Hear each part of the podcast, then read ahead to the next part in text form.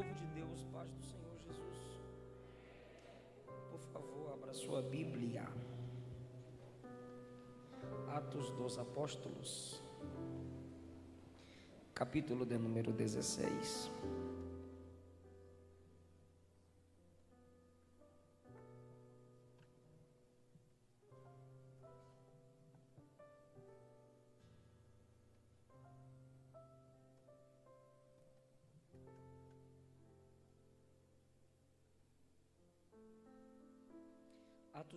Apóstolos, capítulo de número 16. Obrigado.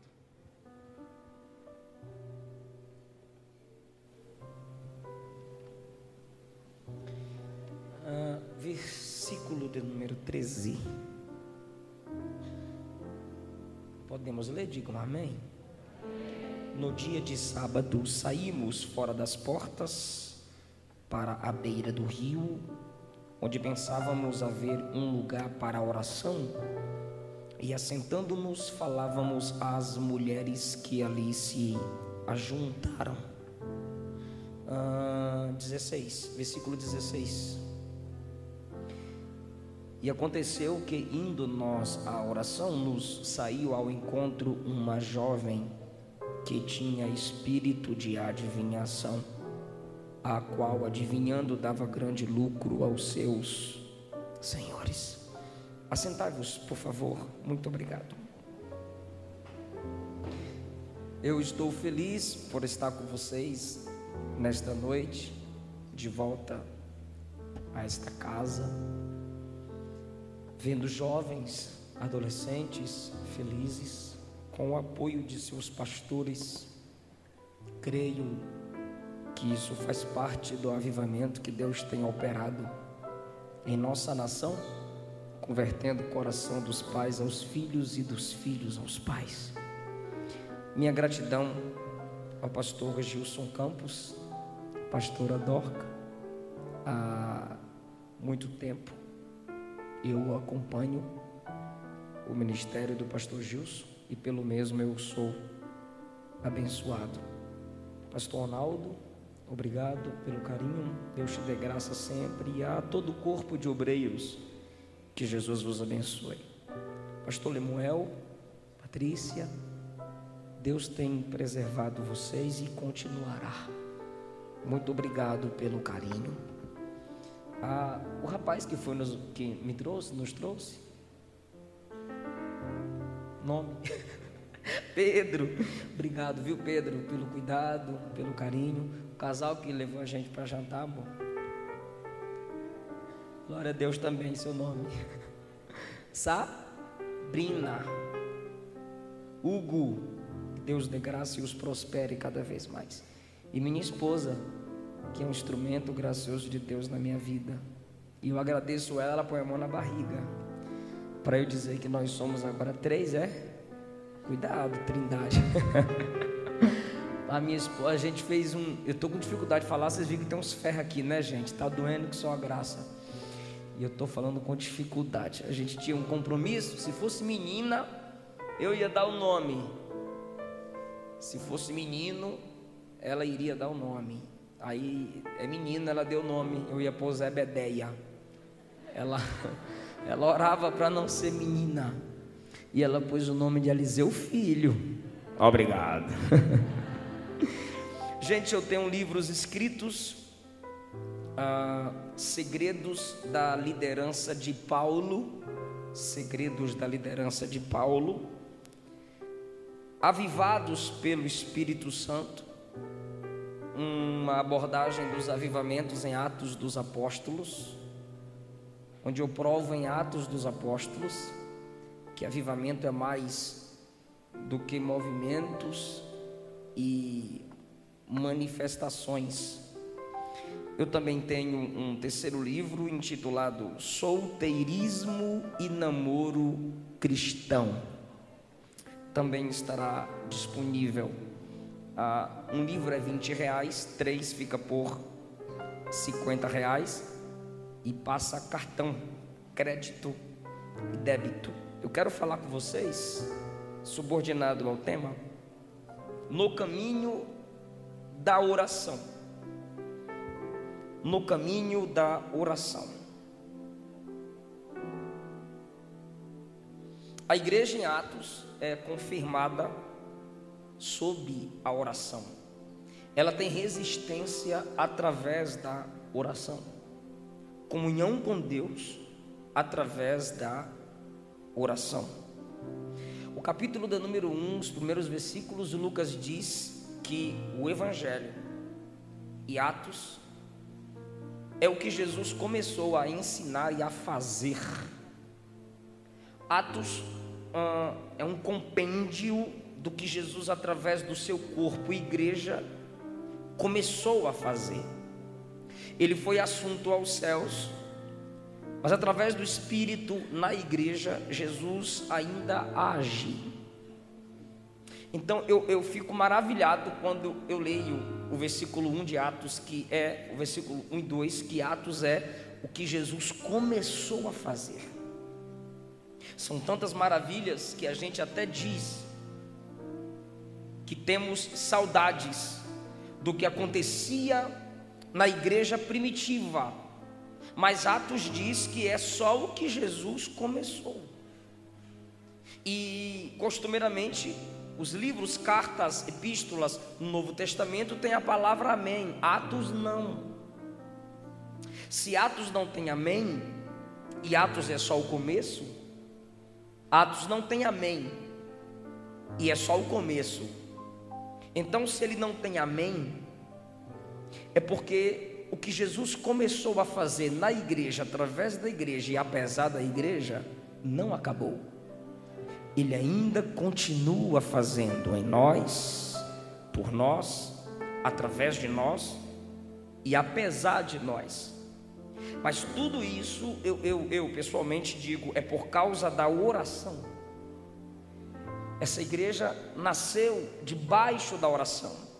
E nós não podemos nos esquecer disso, é raiz.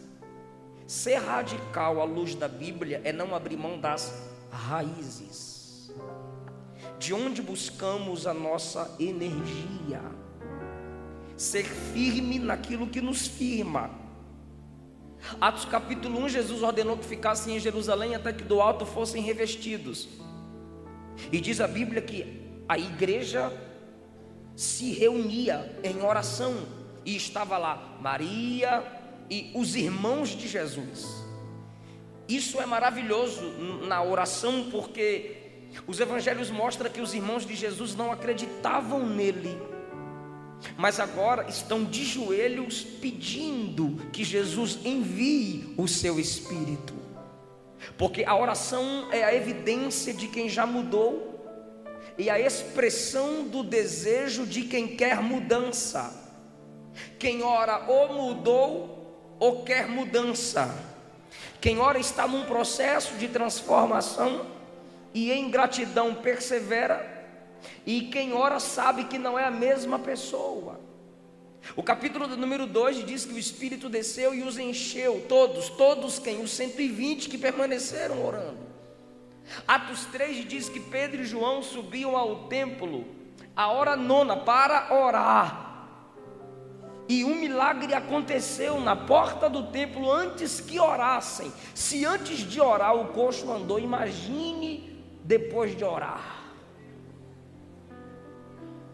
O capítulo de número 4 diz que a igreja inteira orou usando os salmos, até salmos escatológicos em oração. E o resultado é que o lugar tremeu e com ousadia falavam a palavra. Capítulo 5 temos a morte de um casal que não orou, porque quem não ora, peca. Quem peca, deixa de orar. Capítulo 6 e 7, a Bíblia narra a história de Estevão que morreu orando. Senhor, não lhes impute este pecado. Senhor, recebe meu espírito. Ele morreu orando, porque geralmente se morre como se vive.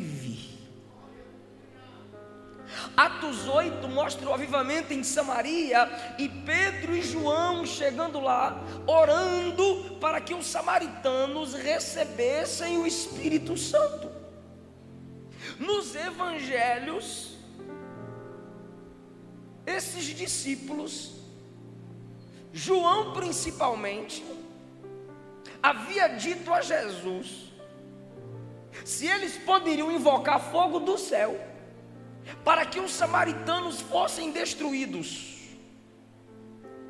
Mas agora em João 8, Pedro e João ora para que o Espírito Santo encha os samaritanos. O Espírito Santo mudou os dois pregadores. Atos 9 nós temos a conversão de Saulo.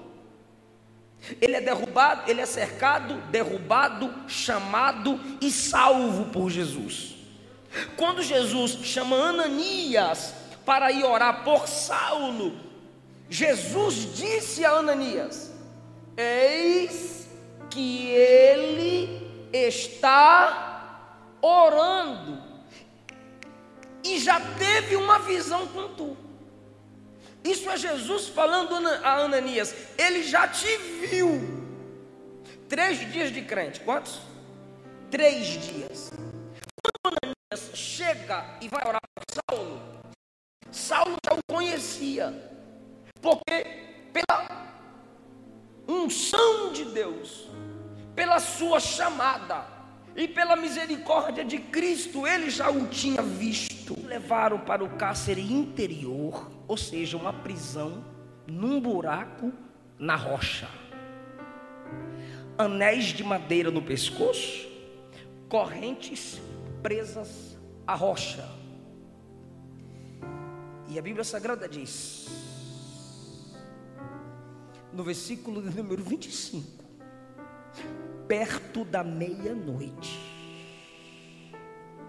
Paulo e Silas oravam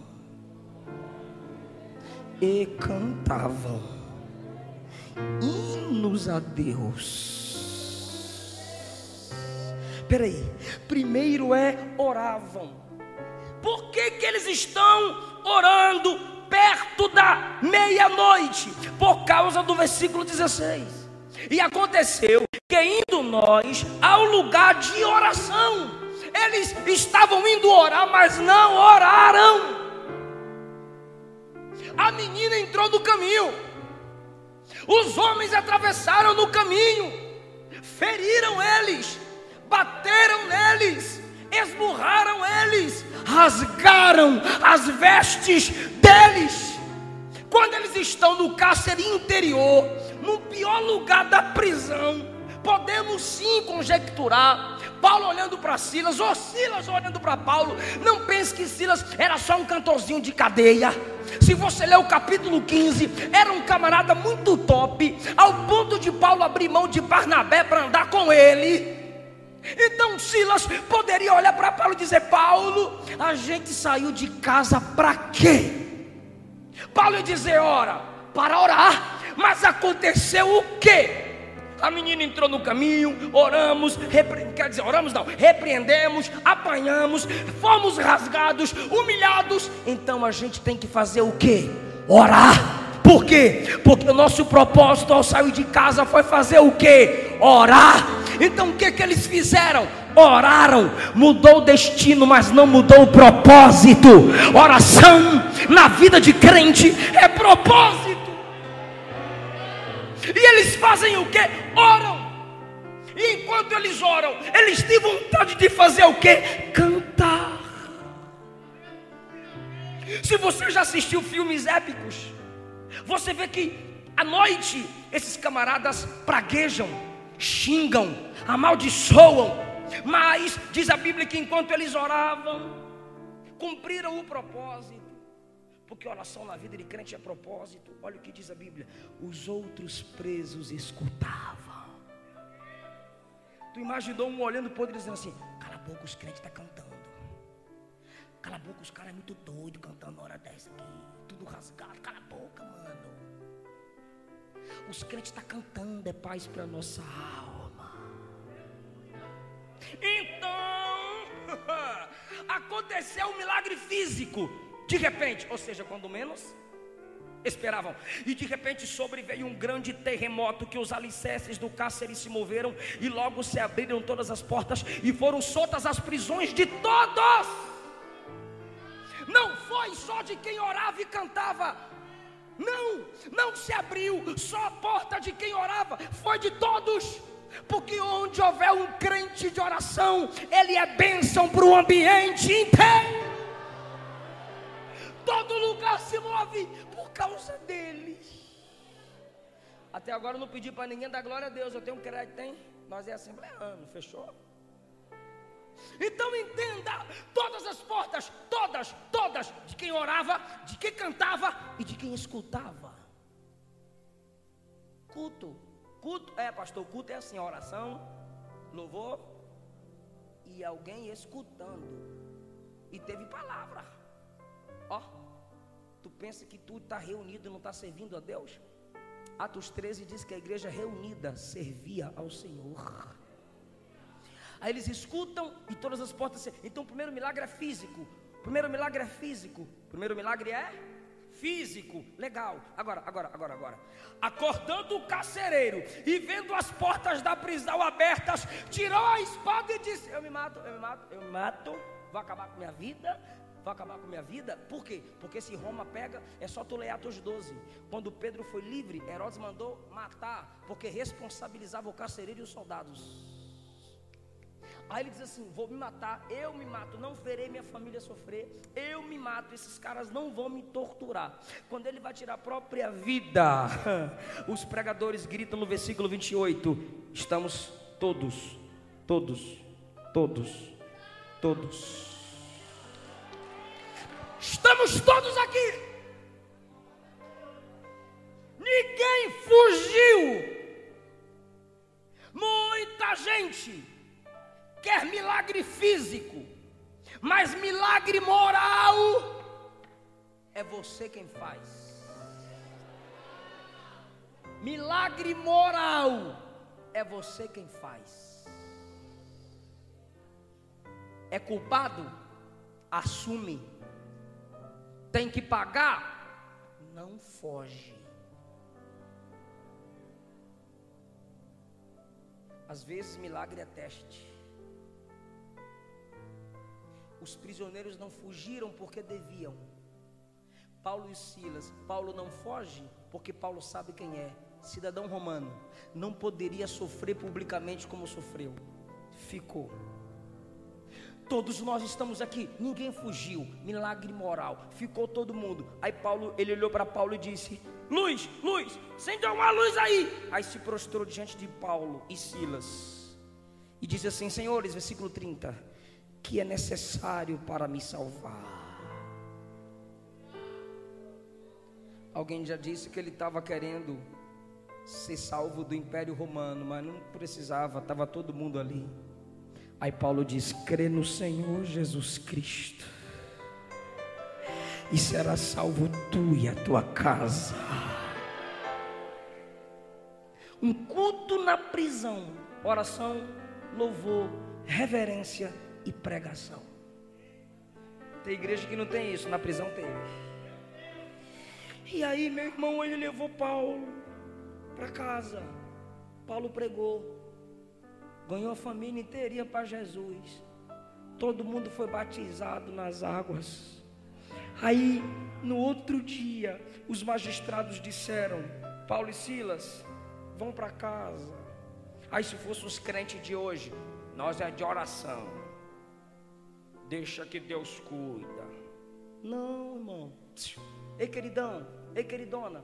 Não é, não é porque tu é cheio de Deus que tu tem que ser vazio de inteligência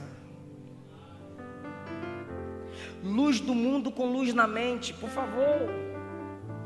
Paulo diz: como é que é? Bate na gente, rasgam nossas vestes. Pode fazer isso com cidadão romano? Deus não mudou o nome de Saulo para Paulo, não é não. Saulo é uma extensão do nome Saul. É seu nome hebreu. Mas Paulo é o nome da cidadania romana. Cidadão romano não poderia apanhar no meio da rua, ser chicoteado, envergonhado. Paulo disse: Eu conheço meus direitos. Vocês não consultaram, não me fizeram perguntas, me maltrataram no meio da rua. Eu quero o pelotão me acompanhando até a saída da. Eu saio, mas sozinho não. Ninguém vai nos ver como bandidos, irmão. E o Bop veio.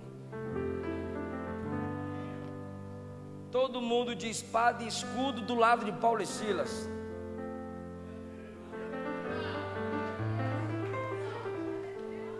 Saiu da cidade acompanhado pela polícia. Chegar no céu, ver um debate, Paulo e Silas Malafaia. Claro que Paulo ganha. Mas Paulo é um camarada extraordinário. Vou fazer uma pergunta, já fechei a Bíblia para encerrar. Ele apanhou? Apanhou não, né? Se fosse tu. Apanhei! Ele apanhou? Sofreu? Rasgado? Humilhado? O que que tu faria? Isso não é de Deus para mim, não. Vai para o 17. Está pregando de novo. Vou cumprir minha chamada. Vou até o fim para cumprir aquilo que Deus me mandou fazer. Oh glória! Olha o que é que o Espírito Santo me mandou dizer a essa igreja. No capítulo 16 é humilhado, é rasgado, é ferido com varas. No capítulo 17 ele se movimenta em umas três cidades e prega. E não é só em cidade, prega na sinagoga. Expulsam ele da sinagoga de Tessalônica. Aí vai para vai, vai para a sinagoga de Bereia. Aí o povo lá de, de Tessalônica foi lá para Bereia perseguir ele, porque gente que não presta é assim, tu foge dele, ele vai atrás de tu. Aí ele está pregando em Bereia, o, as pragas foi lá perseguir ele, ele foi pregar na praça. Então já percebeu que no capítulo 16 ele prega na beira do rio, depois ele prega na prisão, depois ele prega na cadeia, agora ele pregou na sinagoga, agora depois de Bereia já está na praça.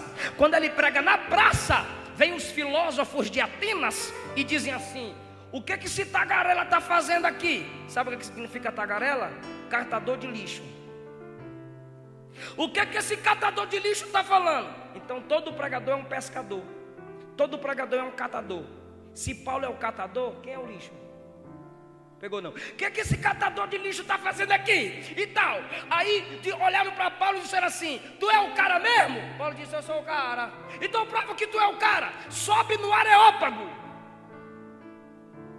Os maiores filósofos pregavam lá, debatiam lá. E Paulo disse: Embora, me coloca lá para vocês verem se eu não.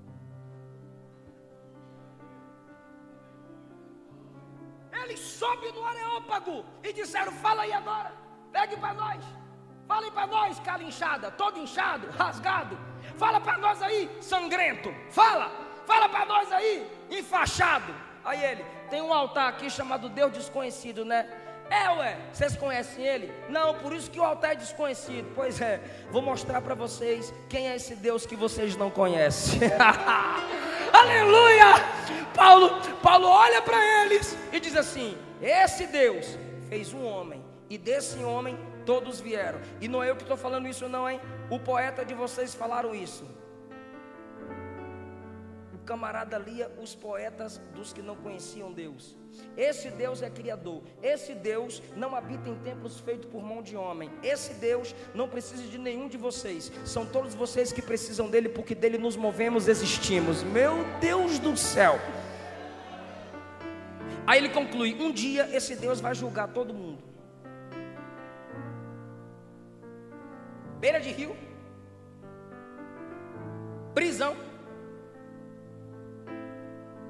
sinagoga, praça, areópago. O nível máximo de púlpito do tempo antigo.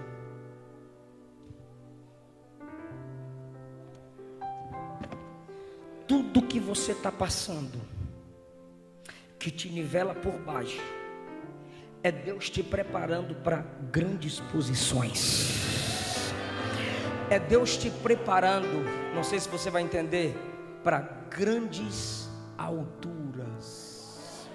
Você vai alçar voos altaneiros. E onde Deus te colocar o nome dele não será envergonhado, porque aqui embaixo você já foi tratado. Então se prepare. Eu profetizo. E você dá glória a Deus bem forte. Deus te fará subir.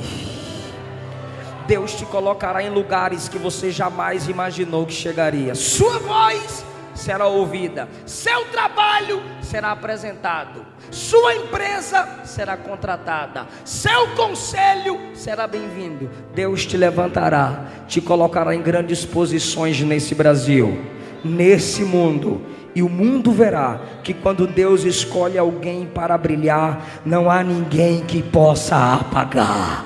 Aleluia! O Paulo que sofreu tanto no 16, brilha na maior tribuna do 17. Sabe por quê? Se mova, ainda que todas as lutas se movam contra você ainda que todas as pessoas se movam contra você, em nome de Jesus, reage.